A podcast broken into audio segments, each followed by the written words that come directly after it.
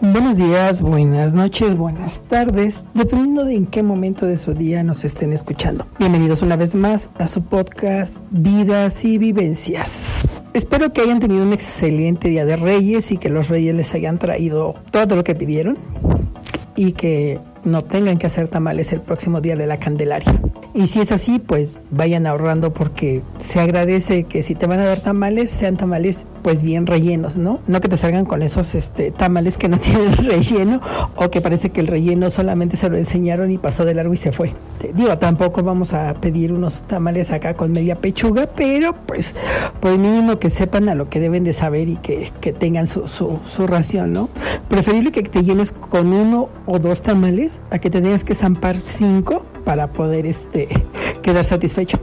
Que aquí aclarando, bueno, para los que no son de, de México y que nos oyen en otras partes del mundo, el día 6 de enero se acostumbra partir la rosca de reyes. La rosca de reyes es un pan, pues que es como una dona pero mucho más grande, porque es para varias personas, que va eh, adornada con, con, azúcar, con naranja este, deshidratada, ate, higos cristalizados, higos, higos cristalizados y algunos otros dulces.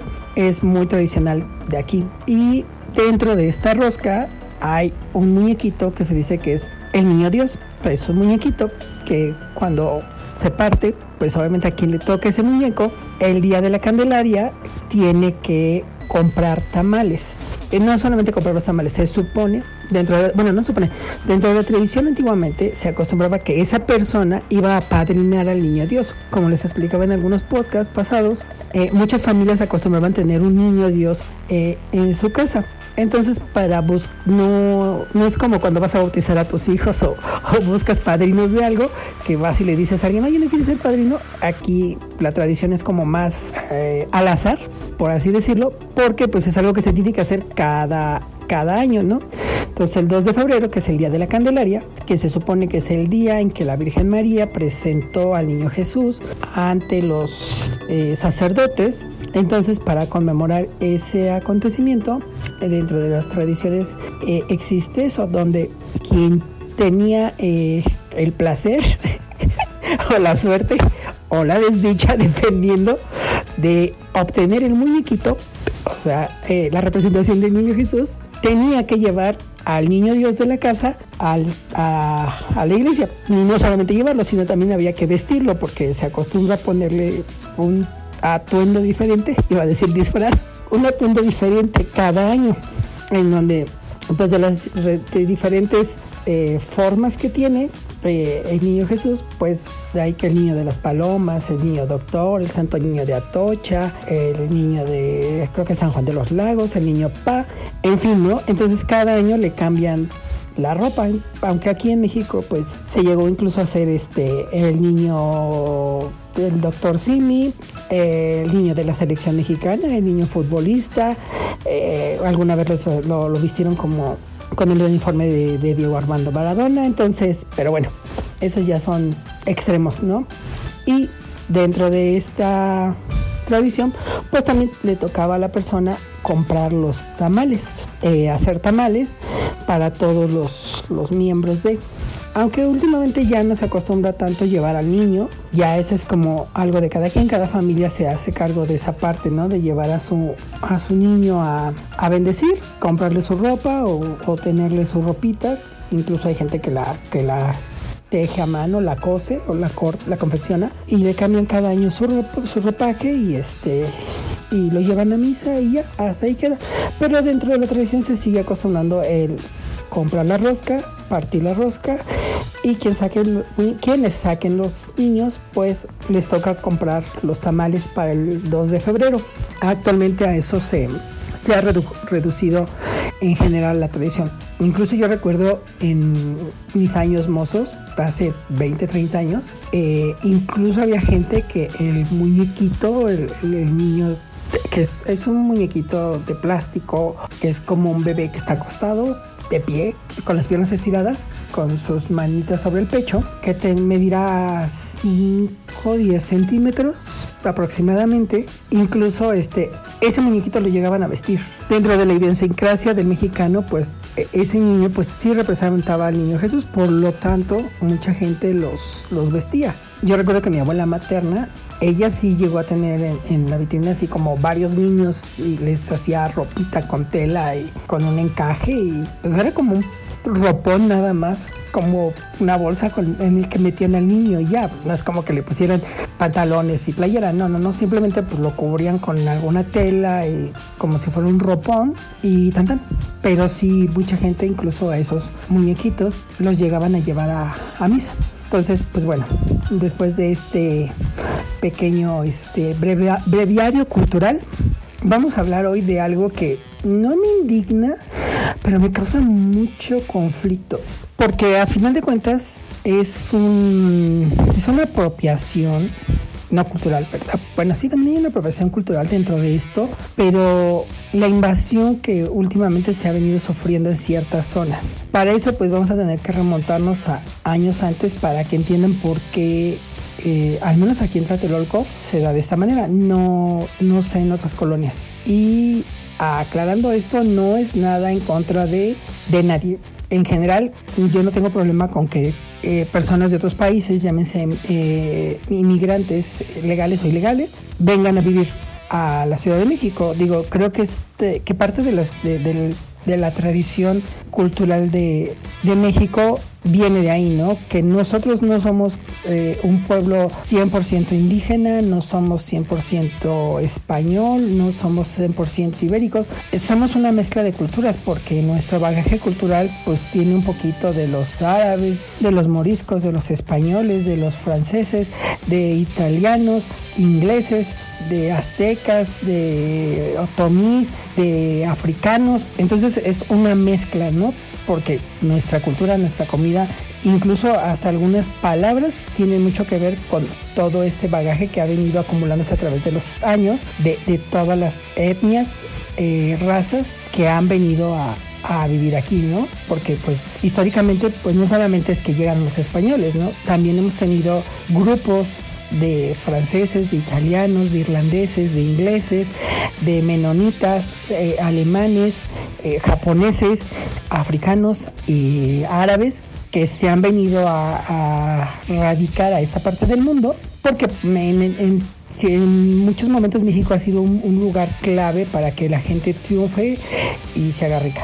O, o, pueda salir de esa situación, ¿no? Solamente recordemos pues cuando Franco muchos españoles se vinieron a vivir aquí a México y se hicieron de fortuna y crecieron y pudieron quedarse aquí, también como los judíos, como muchos este eh, árabes, árabes, pakistaníes, este, turcos, turcos, esos eh, se han venido también a venir a vivir aquí porque pues bueno, vamos no vamos muy lejos. Los tacos al pastor pues son una mezcla de eso, ¿no? Entonces los tacos árabes son como muy famosos también en Puebla. Entonces todo ese bagaje cultural pues ha enriquecido. El problema es cuando vienen en un afán de querer eh, apropiarse pues obviamente de, de ciertos rubros y de ciertos lugares que es lo que hoy día se conoce como la gentrificación, ¿no? Porque todos estos grupos que emigraron a México a través de, de, la historia, pues lo hicieron, pues sí, buscando fortuna, vinieron a trabajar y vinieron a contribuir y no solamente vinieron a, ¿cómo se puede decir?, a, me, a mezclarse o propiamente porque es, muchos de ellos se casaron con, con nacionales y, y, empezaron a, hacer crecer la familia, sino que se envolvieron en ese ámbito en el que estaban, ¿no? O sea, llegaron, hicieron parte de su cultura a lo que encontraron en México y por el otro lado contribuyeron con lo que ellos traían. Eh, eso lo podemos ahondar eh, más profundamente en otro podcast si quieren, pero hoy en día pues no es así. Hoy en día llegan, se apropian de viviendas, se apropian de barrios y el problema es que ni siquiera se tratan de integrar a nuestra sociedad, sino como por el contrario, esperan que nosotros seamos los que nos acoplemos a ellos. Y no vamos muy lejos si tenemos el ejemplo de Cancún, donde si tú vas a, los, la mayor, yo creo que todos los hoteles, si no es que la gran mayoría de los hoteles, todos sus letreros, todos son en inglés. O que incluso cobren en dólares. Por eso existe ese problema con los taxistas, ¿no? Los taxistas no permiten que lleguen los Ubers ahí, porque al final de cuentas han, han, hecho un negocio y se han hecho millonarios a través de esto, que cobran en dólares aún a los connacionales eh, les cobran en dólares y a gente que viene de, cualquier país le quieren cobrar las perlas de la Virgen y en dólares, porque al final de cuentas así se han hecho y se han acostumbrado. Y ese mismo, esa misma situación se está empezando a repetir en otras partes, en donde han llegado esta serie de inmigrantes, principalmente de Estados Unidos, que se vinieron durante la pandemia porque pues podían trabajar de manera remota y eso les permitía desplazarse a cualquier parte del mundo y dado que su sueldo es en dólares, pues tienen un mayor poder adquisitivo para poder eh, subsistir en, lugares donde regularmente no es tan fácil acceder.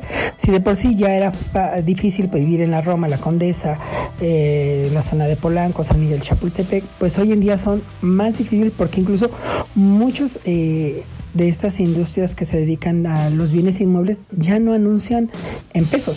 O sea, ya los metros cuadrados te los venden en dólares, lo cual es, pues es algo malo, porque al final de cuentas no estamos en Estados Unidos como para que vengas y anuncies un producto o un servicio en dólares o que tu propaganda en su mayoría sea en inglés, porque eso quiere decir que no está dirigida al, al público mexicano o al poder adquisitivo de mexicano, sino que está enfocada simplemente a otro sector, que ese es el de los estadounidenses que se han venido a, a buscar y, no hacer fortuna, porque ahí es donde está mal el asunto, ¿no?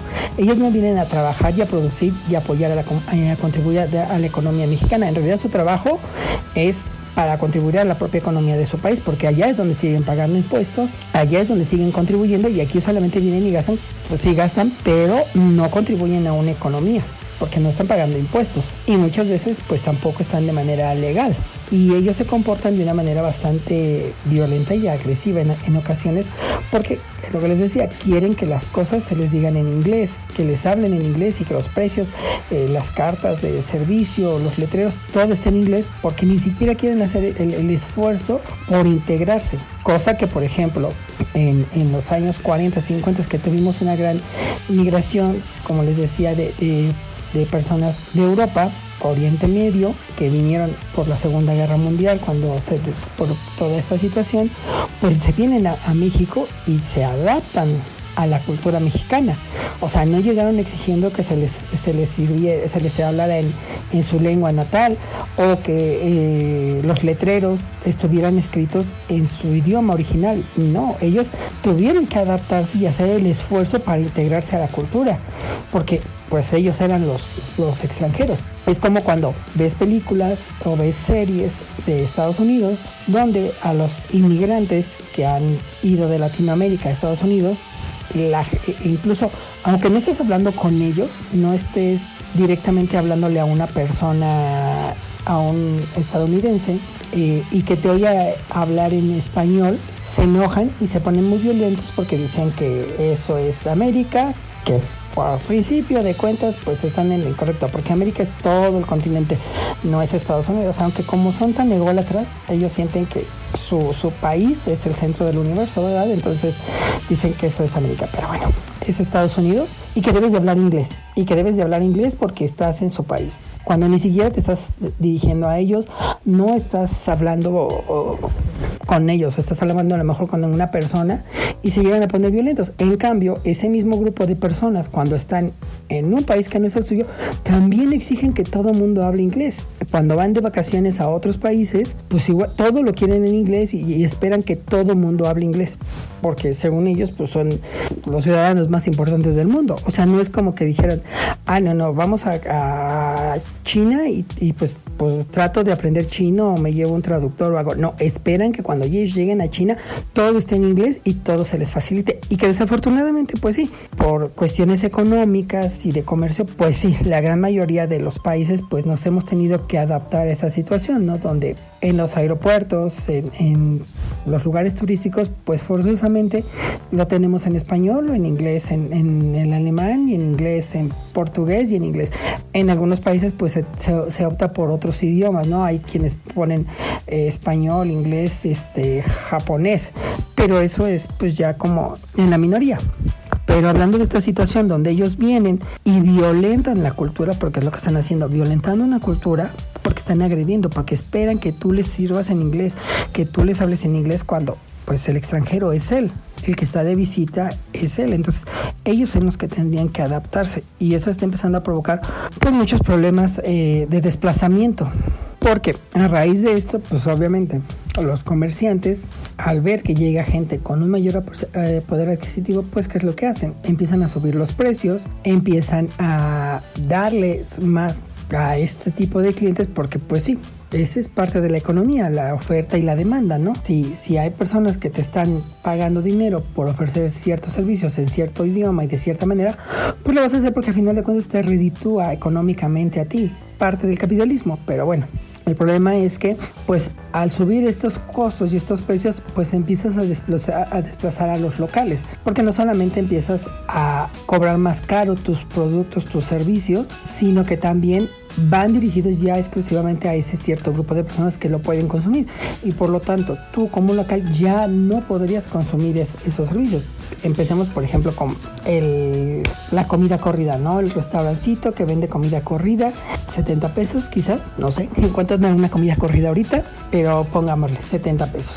Y si llegan estas personas y que te están pagando en dólares y, te, te dicen que y sabes que, te, que si les cobras 10 dólares te van a pagar los 10 dólares, pues obviamente tienes que dar el precio a todos igual, no puedes tener precios para extranjeros y precios para locales. Entonces, pues pones el precio de, de 10 dólares, que prácticamente serían 150 pesos, pues obviamente la gente ya no te lo va a comprar, el mexicano ya no te lo va a comprar y va a tener que buscar otros lugares.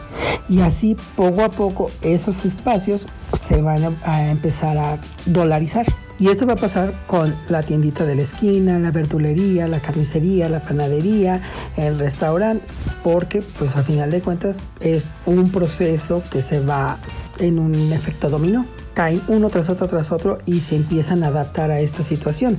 Y esto empieza pues obviamente con la renta también, porque mucha gente pues hoy en día ya no compra una casa, un departamento, porque a lo mejor prefiere invertir ese dinero en otras cuestiones, en salir de viaje o pues simplemente dice, como para qué voy a comprar un departamento si no voy a tener hijos, no voy a tener a quien dejárselo, pues prefiero pagar renta y, vivir así. O por el otro lado, pues tampoco les alcanza para comprarse una casa pues tienen que pagar renta, porque es preferible vivir cerca a tu trabajo y no desgastarte físicamente sin dormir a poder adquirir una casa, a lo mejor hasta San Juan del Nabo y hacerte un trayecto de tres horas a tu trabajo que te va a desgastar física y mentalmente, ¿no?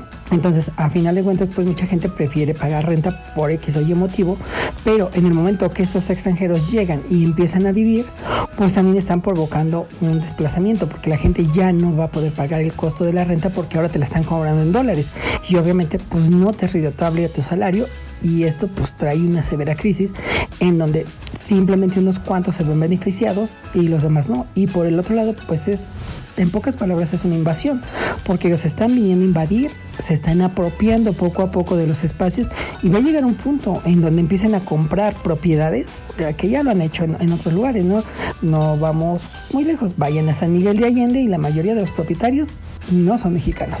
En San Miguel de Allende la mayoría de las propiedades pertenecen a extranjeros y en su mayoría pues son gringos jubilados. En, en, esta situación pues también tenemos ese problema, porque van a empezar a apropiarse, a comprar propiedades y nosotros a dónde nos vamos a ir. O sea, va a llegar un punto en que el mexicano va a terminar viviendo en el cerro, va a terminar viviendo a las afueras de la ciudad, porque ya no va a ser redituable poder tener una propiedad o vivir.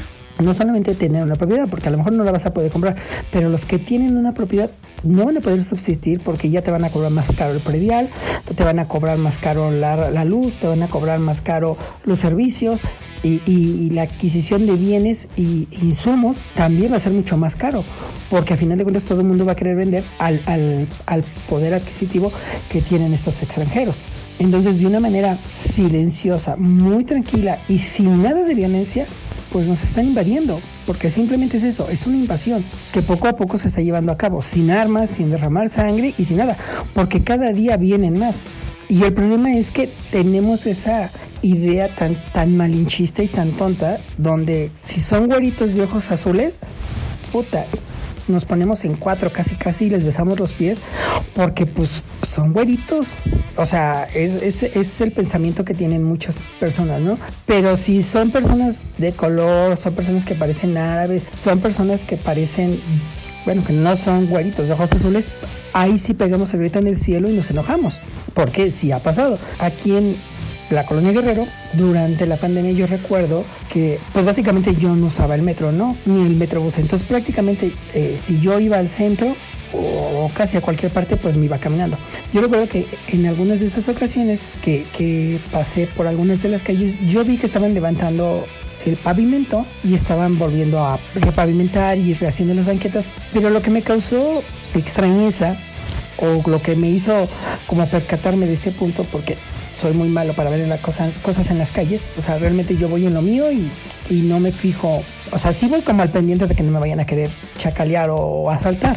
Pero pues tampoco voy viendo si pasa alguien, algún famoso, o si, no sé, si se estaban peleando. No, o sea, es muy poco que yo me dé cuenta, porque yo voy muy metido en lo mío. Entonces, pero sí recuerdo que esa vez, y no fue una, sino fueron como varias veces, y eso fue como, como que ya me di cuenta así como de, ah, chinga, qué está pasando aquí, porque llegué a ver que muchas de estas personas eran eh, personas eh, afrodescendientes o de color. Entonces sí me causó extrañeza porque dije así como de, mm, ¿de dónde serán? Y en alguna ocasión los oí hablar y pues ya cuando los oyes hablar te das cuenta de que pues no son mexicanos porque pues no hablan español, hablaban en una especie como de francés, por lo tanto intuí que eran haitianos. Entonces así como de, bueno, pues a mí no me causa problema. Yo no tengo problema con, con, esta situación, ¿no? Ellos están trabajando, no vienen a saltar, adelante. Tiempo después, eh, yendo al mercado, ya me tocó ver familias eh, completas. O sea, en este caso, pues cuando yo los vi trabajando, pues eran puros hombres, ¿no? Obvio. Lo que daba por entendido, pues que a lo mejor habían emigrado, eh, venían de, huyendo de alguna situación en su país y por lo tanto, pues venían a trabajar para poder mandar dinero a su familia en, su país de origen. Pero pues después eh, me di cuenta de que muchas de estas ya eran familias completas porque veías a, mamá, papá y, e hijos, ¿no? Y voy a esto porque Recuerdo que yo fui a comprar limones en un puesto que era el único puesto que, que esa vez tenía limones de los que me gustan porque a mí no me gusta el, limón con semilla. Y adelante de mí estaba eh, una familia de, personas de color, eh, papá, mamá, dos niños, una niña y un niño, y estaba otra señora, ya mayor, como de unos 60, 70 años y la que atiende. Terminaron de despachar a estas personas, les dieron su cambio y todo. Apagué los audífonos, siempre traigo los audífonos prendidos, por si me decía que quería, o a lo mejor la señora dije, a lo mejor la señora nada más está aquí de chismosa, y este, y ya este, le dice, ¿qué va a querer? Y le dice la señora, ay, no, pues que quiero papas y chiles, ¿no? Y de repente le hace el comentario de, ay, últimamente nos hemos llamado de tantos negros, ¿verdad? Y la otra así ay, sí. Dice, ya, ya este, nos están invadiendo. Dice, vean nada más, dice, los negros esos. Dice, no son los únicos, son varias familias que se han venido a vivir aquí a la colonia. Sí, sí, dice, yo también ahí por donde vivo, dice, en, la casa de enfrente, dice, es como una vecindad, dice, ahí viven como dos o tres familias. Dice, no, no, no, dice, nos estamos llenando de negros. ¡Qué horror! No pasaron ni 30 segundos cuando se apersona ahí un chico, pues no feo, guapo, de ojos claros con un acento extranjero también. Pero solamente preguntó algo. O sea, no, no es, no compró ni nada, solamente llegó directamente y preguntó por una situación, pero sería de, de, origen extranjero, o sea, no sé si sería colombiano venezolano, eh, no sé, argentino tal vez, no sé, no tengo, no recuerdo exactamente, pero no era acento mexicano, pues, pero era eh, pues de estas características, eh, guapo, muy guapo, de, de barba cerrada, de ojos claros, piel muy clara pregunta algo, le contesta a la dependiente, le dice, no, no, aquí no, lo vas a encontrar en tal lugar. Agarra y se va. Y las dos, así, las dos folinas así de, ay, mejor de puros estos nos deberíamos de llenar, ¿verdad? Y le dice la, la dependienta, uy, dice, sí, dice, pero de esos ni vienen aquí, dice, eso solamente allá por la Roma y la Condesa. Y yo así de, o sea, el problema no es que te mandan extranjeros, el problema es que son de color y que son de un color más oscuro al tuyo. Pero si son de un color más claro que el tuyo, no tienes problema. Esa es una situación que, que desgraciadamente sigue existiendo por ese malinchismo, donde cuando es alguien que es bonito, de ojos claros, de piel blanca, pues no tenemos ningún problema y les vamos a hacer, vamos a ser serviles, vamos a ser atentos y, y vamos a entregar todo este, lo que nos pidan. Porque a final de cuentas, pues creemos que son superiores a nosotros. O sea, todavía tenemos esa idea de que son dioses y que debemos adorarlos. Pero cuando esas personas son de un color más oscuro que el tuyo, pues entonces ahí sí tenemos problema y ahí sí nos quejamos. O también, vamos viendo, si son más pobres que tú y no tienen tanto dinero como tú, también los vas a despreciar, porque al final de cuentas es eso. Nos fijamos no tanto de que nos vengan a invadir extranjeros. No tenemos problemas mientras el extranjero sea bonito, blanco y que tenga dinero. Pero si el que viene a vivir a tu país es alguien que es morenito, es pobre y viene a buscar trabajo aunque sea de albañil, pues ahí sí te causa problema y te causa enojo. ¿Por qué? Porque somos malinchistas, porque somos clasistas y porque tenemos una mala percepción de la realidad. Entonces, desgraciadamente estamos permitiendo que esto crezca día con día, porque a final de cuentas, como les digo, mientras sean blancos y güeritos, pues no tenemos problema e incluso vamos a vender nuestras casas, nos vamos a ir, nos vamos a mudar, porque pues, no importa, son güeritos, son, son gringos, son europeos, pero pues si vienen de otros países, entonces ahí sí nos quejamos, ahí sí nos portamos groseros, ahí sí nos portamos agresivos. No, no tenemos empatía con esas personas. Y, y, y resulta muy chistoso porque a, ayer antier me pasó. El problema en Tlatelolco es que yo calculo que como el 30-40% de los departamentos en Tlatelolco, si no es que más, y de los locales comerciales no tienen dueño. Y acá voy cuando digo que no tienen dueño. Después del 85 eh, y del terremoto, mucha gente simplemente desapareció. Y desapareció ya sea que hayan muerto, ya sea que hayan quedado entre los escombros y nunca aparecieron ni sus cuerpos, o simplemente se fueron y jamás regresaron.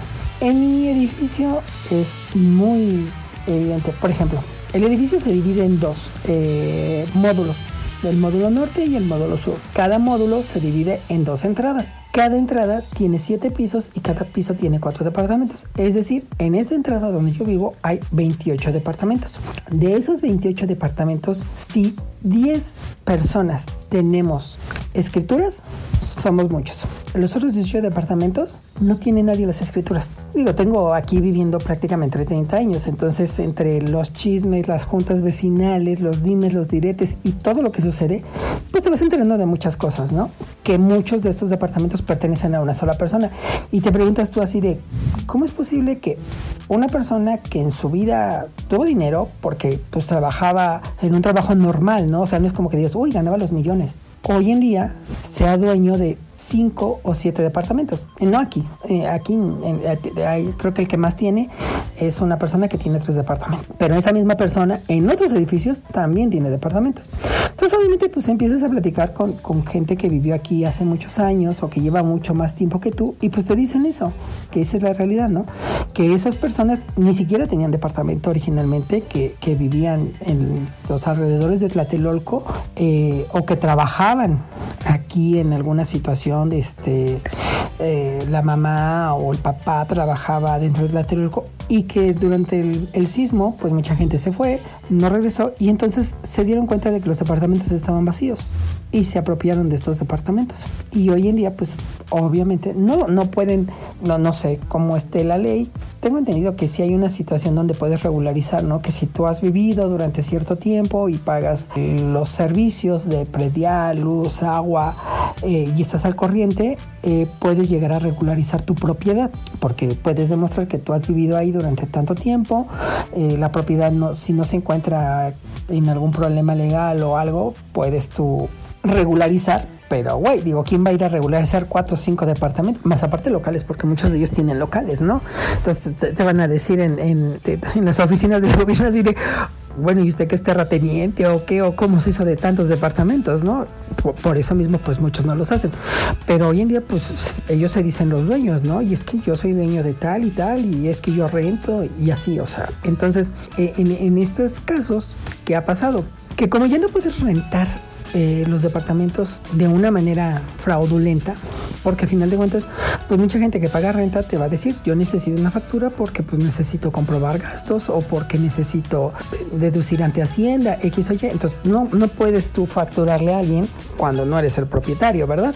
Entonces, lo que les ha dado ahora por hacer es rentarlo en estas aplicaciones donde tú rentas por un día, una noche, una semana y no rentarlo de manera permanente a una familia, sino rentarlos de maneras temporales, como, los, como si fueran hoteles. Y eso también ha traído un gran problema, porque ahora vienen estos extranjeros, en su mayoría, y se portan de una manera muy grosera y muy agresiva, ¿no? Porque eh, creen que rentan un departamento, pero creen que rentan todo el edificio, ¿no? Y que prácticamente pueden hacer o deshacer. Lo digo porque el día de ayer salgo y pues realmente iba en, fachas, ¿no? Traía un pantalón de mezclilla, traía tenis y traía un chipitulco de estos así, este, de jergas que les llaman, ¿no? Les dejaré una foto en, en, el Instagram para que más o menos se den una idea a los que no los conozcan. Y pues sí, o sea, yo lo reconozco, ¿no? Que cuando no me peino y este, y traigo la barba de dos, tres, cuatro días que no me he afeitado,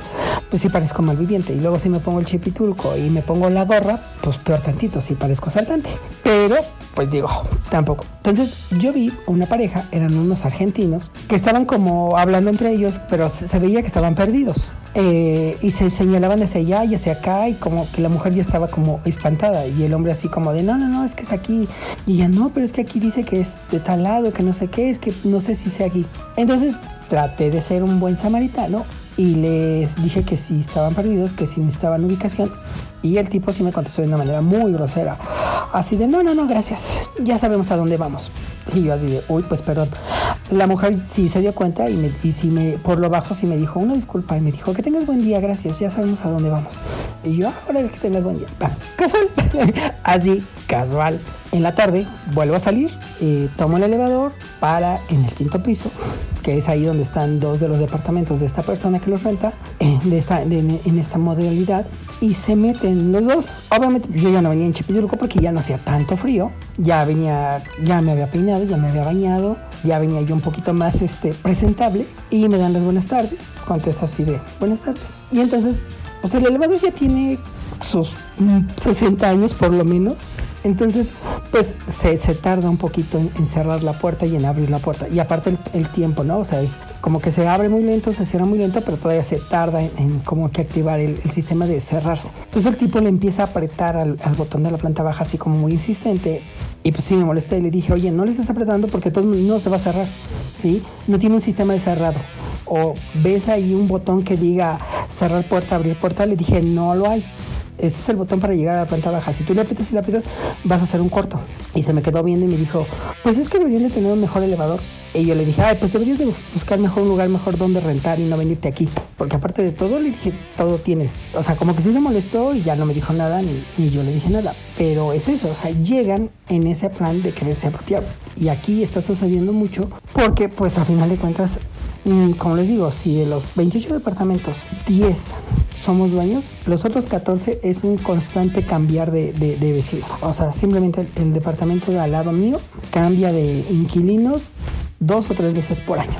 O sea, de repente ves a alguien y no sabes ni de dónde salió ni nada. Y precisamente por eso mucha gente empieza a vender sus propiedades y a irse. El problema es que, pues ahora con esta gentrificación que empezó con decir que Tepito ya no es Tepito, sino ahora es Reforma Norte, pues mucha gente empieza a subir los precios. Departamentos que antes te costaban 900 o un millón de pesos de una recámara, ahorita los encuentras en millón, millón y medio, precisamente por esta situación. Y pues no cualquiera, entonces empieza lo mismo, empieza a venirse a vivir gente que no es con nacional, que, que es gente de extranjera y que ya se empiezan a ver ese tipo de situaciones, como que de repente estás en la tienda y de repente escuchas eh, a la persona hablar entre inglés y español y se molesta si no los atienden, en fin, ¿no? O sea, están empezando a se apropiar y que nosotros pues contribuimos porque muchas veces dices, ay no, ¿para qué voy a la tiendita mejor voy al Oxxo porque en la tiendita siempre hay gente. Y entonces, pues contribuimos a este desgaste de la economía porque empezamos a comprar en el Oxxo, empezamos a comprar en, el Walmart, en lugar de ir al mercado, vamos al, al súper, en lugar de ir a la tiendita, vamos al Oxxo y empezamos a contribuir con esta degradación de la economía. Porque obviamente esos pequeños negocios que viven al día, porque son negocios familiares, pues van a desaparecer en poco tiempo porque nadie les va a comprar. Porque muchas veces uno prefiere ir a comprar a otro lugar porque no quieres encontrarte con el vecino, porque no quieres oír a los extranjeros que ya están eh, apareciéndose por todos lados y prefieres irte al, al súper en lugar de ir al mercado. Entonces van a empezar a desaparecer y poco a poco esas propiedades las van a vender, van a comprar la casa, van a hacer departamentos y esos departamentos los van a vender en 2, 3 millones. Y no está mal que a final de cuentas las colonias o los barrios sufran este cambio, ¿no? Una transición paulatina para mejorar la arquitectura, mejorar este, las, las vías de acceso, mejorar el transporte. Pero mm, cuando son dados por una iniciativa por parte del gobierno y por parte de los, de los mismos habitantes, que debe de funcionar así. Pero cuando este cambio, este, esta mejoría viene dada por la industria inmobiliaria, pues obviamente causa un problema. Y causa un problema porque ya estamos empezando a tener problemas de falta de agua, porque ya el agua no es suficiente y entonces ya estamos empezando a tener, pues no tenemos tandeos como en algunos estados de la República donde solamente tienen agua en determinadas horas del día o a ratos o solamente hay agua en la tarde o en la noche.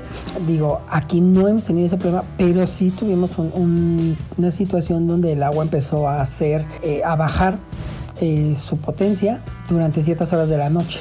O simplemente nos avisaban que no iba a haber agua durante toda la noche y hasta el otro día en la mañana. Porque pues, precisamente se, se, se, se están secando los mantos freáticos y al empezar a crear eh, quitar casas y poner departamentos, pues obviamente multiplica la cantidad de agua que ese lugar va a tener. Si antes era una casa donde vivía una familia de 4, 5, 10 personas por, por, por, decir algo, no puedes comparar la cantidad de agua que va a necesitar una familia de 10 personas en ese mismo terreno cuando en ese terreno después construyas 20 departamentos y que cada departamento tenga mínimo 4 personas, pues ya estamos hablando de cerca de 80 personas. O sea, ¿en cuánto multiplicaste la, necesidad de agua que vas a tener? Porque pues a final de cuentas la gente prefiere vender su casa porque ya no le es factible, porque empiezan a subir los, los, los impuestos, empiezan a subir los bienes, empiezan a subir los servicios y entonces pues es necesario que se muden. Dejan su casa, la venden y no la y quien la compra regularmente va a ser una inmobiliaria que lo que va a hacer es tirar la casa y construir departamentos. Y eso ya está empezando a empezar, empezar a pasar en La Guerrero y en algunas partes de aquí de, de, de Tepito. Simplemente en la calle que, que va hacia el mercado, que yo camino hacia el mercado, hay ahorita seis terrenos que fueron comprados, que antes eran casas, que uno pasaba por ahí, veía la casa a lo mejor como medio en ruinas, o que todavía vivía gente ahí, y ahorita ya tiraron las construcciones y ahí ya tienen el letrerote así de se construye este conjunto habitacional o departamentos de lujo y bla bla bla. ¿Y qué va a pasar? Pues que van a empezar a vender departamentos muy caros que poca gente va a poder adquirir y que obviamente van a empezar a exigir otros negocios. En la panadería ya no va a vender, entonces venden la panadería y al rato pues vamos a tener ahí un Oxxo, un Seven y poco a poco eh, nosotros vamos a ser desplazados de nuestros propios bares y de nuestros propios lugares. Y creo que tenemos que empezar a tener mucho cuidado con esta situación. Y, y no lo digo propiamente con, con todos los extranjeros, como les digo, mm, sino con ese pequeño sector que viene a quererse apropiar y tomar las riendas del lugar, como si ellos fueran los dueños y como si ellos fueran los únicos que valen la pena. Porque igual, hay de todo. Hay personas que vienen y se tratan de adaptar. O sea, hay dos, tres youtubers o hacen videos de TikTok, no recuerdo, que son gringos, eh, bueno, son americanos, y yo he visto sus videos y todo es en español todo es en español porque tratan de adaptarse al español. O coreanos o japoneses o rusos que igual se han venido a vivir a México, ¿por qué? Porque les gusta, porque les llama el clima, por la comida, es, eh, y lo que hacen es adaptarse, o sea, ellos vienen, eh, a lo mejor sí tienen un trabajo y trabajan a distancia o, tratan de, encontrar un trabajo aquí que les funcione, en fin, pero no vienen a imponer sus ideas, no vienen a imponer sus tradiciones, sus costumbres a los mexicanos. No, ellos llegan y tratan de aprender español y empiezan a probar la comida y se adaptan porque al final de cuentas saben que ellos son los que se tienen que adaptar a la situación. No al revés, que el entorno se adapte a ti porque tú eres el, bueno, ¿no? Y, han venido y si tú ves sus videos y, ves sus, páginas, hablan ya en un español a veces muy fluido, otros les cuesta todavía mucho trabajo porque por la misma lengua que tienen, para ellos es muy complicado el aprender español, pero pues se van adaptando y, los ves que andan en el mercado y que van a comer tacos y que van a comer gorditas, en fin, ¿no? En cambio los gringos no, los gringos, los, del, los del otro lado los, los, que vienen en, ese afán de querer, como les digo, una conquista silenciosa, quieren su McDonald's, quieren su Kentucky, quieren sus Domino's, porque es lo único que saben comer. O sea, se cierran, o sea, esa es la otra parte, ¿no? Que a donde quiera que van, quieren que, que, haya un McDonald's, quieren que haya un Kentucky, quieren que haya un Domino's, porque es lo único que saben comer, no saben comer nada más. Y entonces empiezan a forzar que esos negocios empiecen a comprar espacios y a quitar a los negocios locales, van a quitar al puesto de, tacos al puesto de gorditas, porque no van a consumirlos nadie y al final de cuentas pues vamos a llenarnos de comida eh, que nos hace engordar. No digo que sea mala, de vez en cuando una, una hamburguesa de McDonald's o un café del Starbucks se agradece, pero pues tampoco es como del diario, ¿no? No, no es como lo que vamos a comer día con día, porque pues, pues no, hay, hay otros eh, alimentos que, que, preferimos comer sobre esto.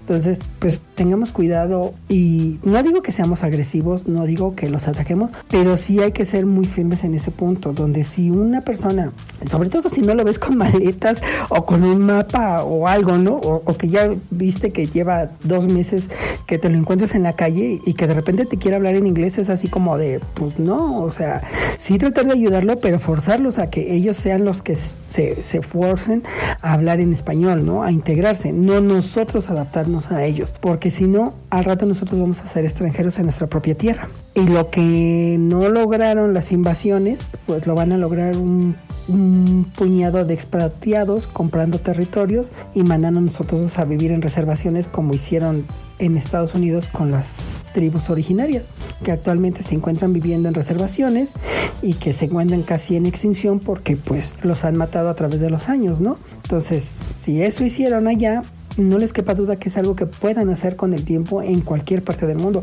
y que lo siguen haciendo, ¿no? ¿Cuántas invasiones no han hecho Estados Unidos para apropiarse de, lo que pueda?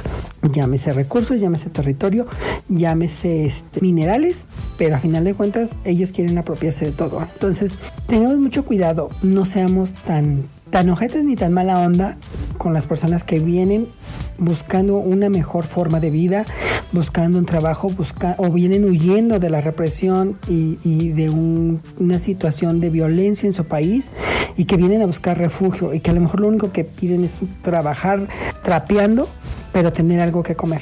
Y que con aquellos que vienen con dinero y que porque son bonitos, pues seamos tan entreguistas y seamos tan fáciles de darles todo lo que nos pidan, porque en una de esas nos van a dejar sin nada. Entonces, pues reflexionemos esta parte, sobre todo cuando tengamos que lidiar con ese tipo de personas en nuestro día a día, ¿no? Porque ellos vienen, se van a apropiar y nosotros vamos a quedar fuera de la jugada. Entonces, tengan cuidado. Y si también por el otro lado, pues se encuentran con personas que que, buscan trabajo o que quieren información de cómo llegar a una estación o de cómo moverse en el metro y nada más porque son negritos o porque los ven ustedes vestidos fachosos porque a lo mejor no saben si vienen caminando desde El Salvador, pues a veces no les quieren ni hablar, ¿no? Y se voltean y los ven feo y los insultan tratar de ayudarlos porque no sabemos por lo que han pasado estas personas. Y pues con nosotros, pues sí, también ayudarlos, pero pues también como ponerles un freno, ¿no? Sobre todo quien trabaja en, lugares así donde tenga que atender, pues obligarlos que sean ellos los que se adapten a nosotros y no nosotros a ellos.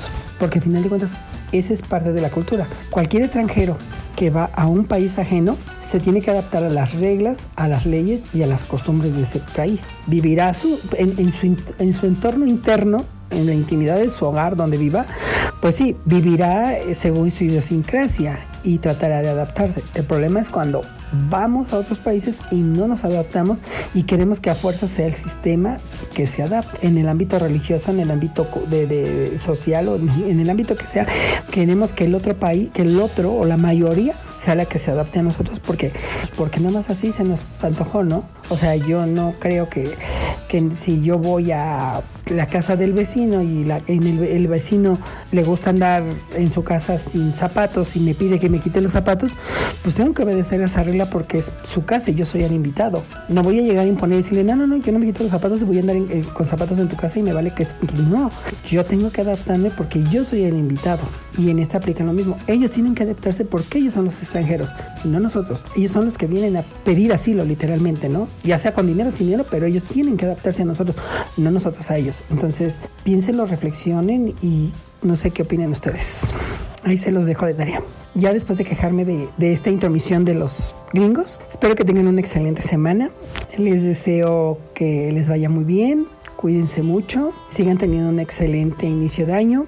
Muchas gracias a Eddie Guerrero por seguir editando y apoyándonos. Eh, apóyennos, eh, compartan. Eh, estamos casi a punto de llegar a las mil reproducciones. Digo, apenas vamos a llegar a los 30 podcasts. Esperemos llegar a los 50. Por cierto, ¿con qué les gustaría que cerráramos la segunda temporada?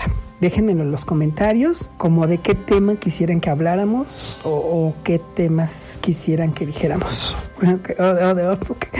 O, qué quisieran que debatiéramos. Si quieren que, que, sea solo, con invitados, en fin, dejen sus propuestas para, para ir viendo con qué vamos a cerrar la segunda temporada. Espero que tengan una excelente semana. Cuídense mucho, que les vaya bien. Nos vemos hasta la próxima. Adiós.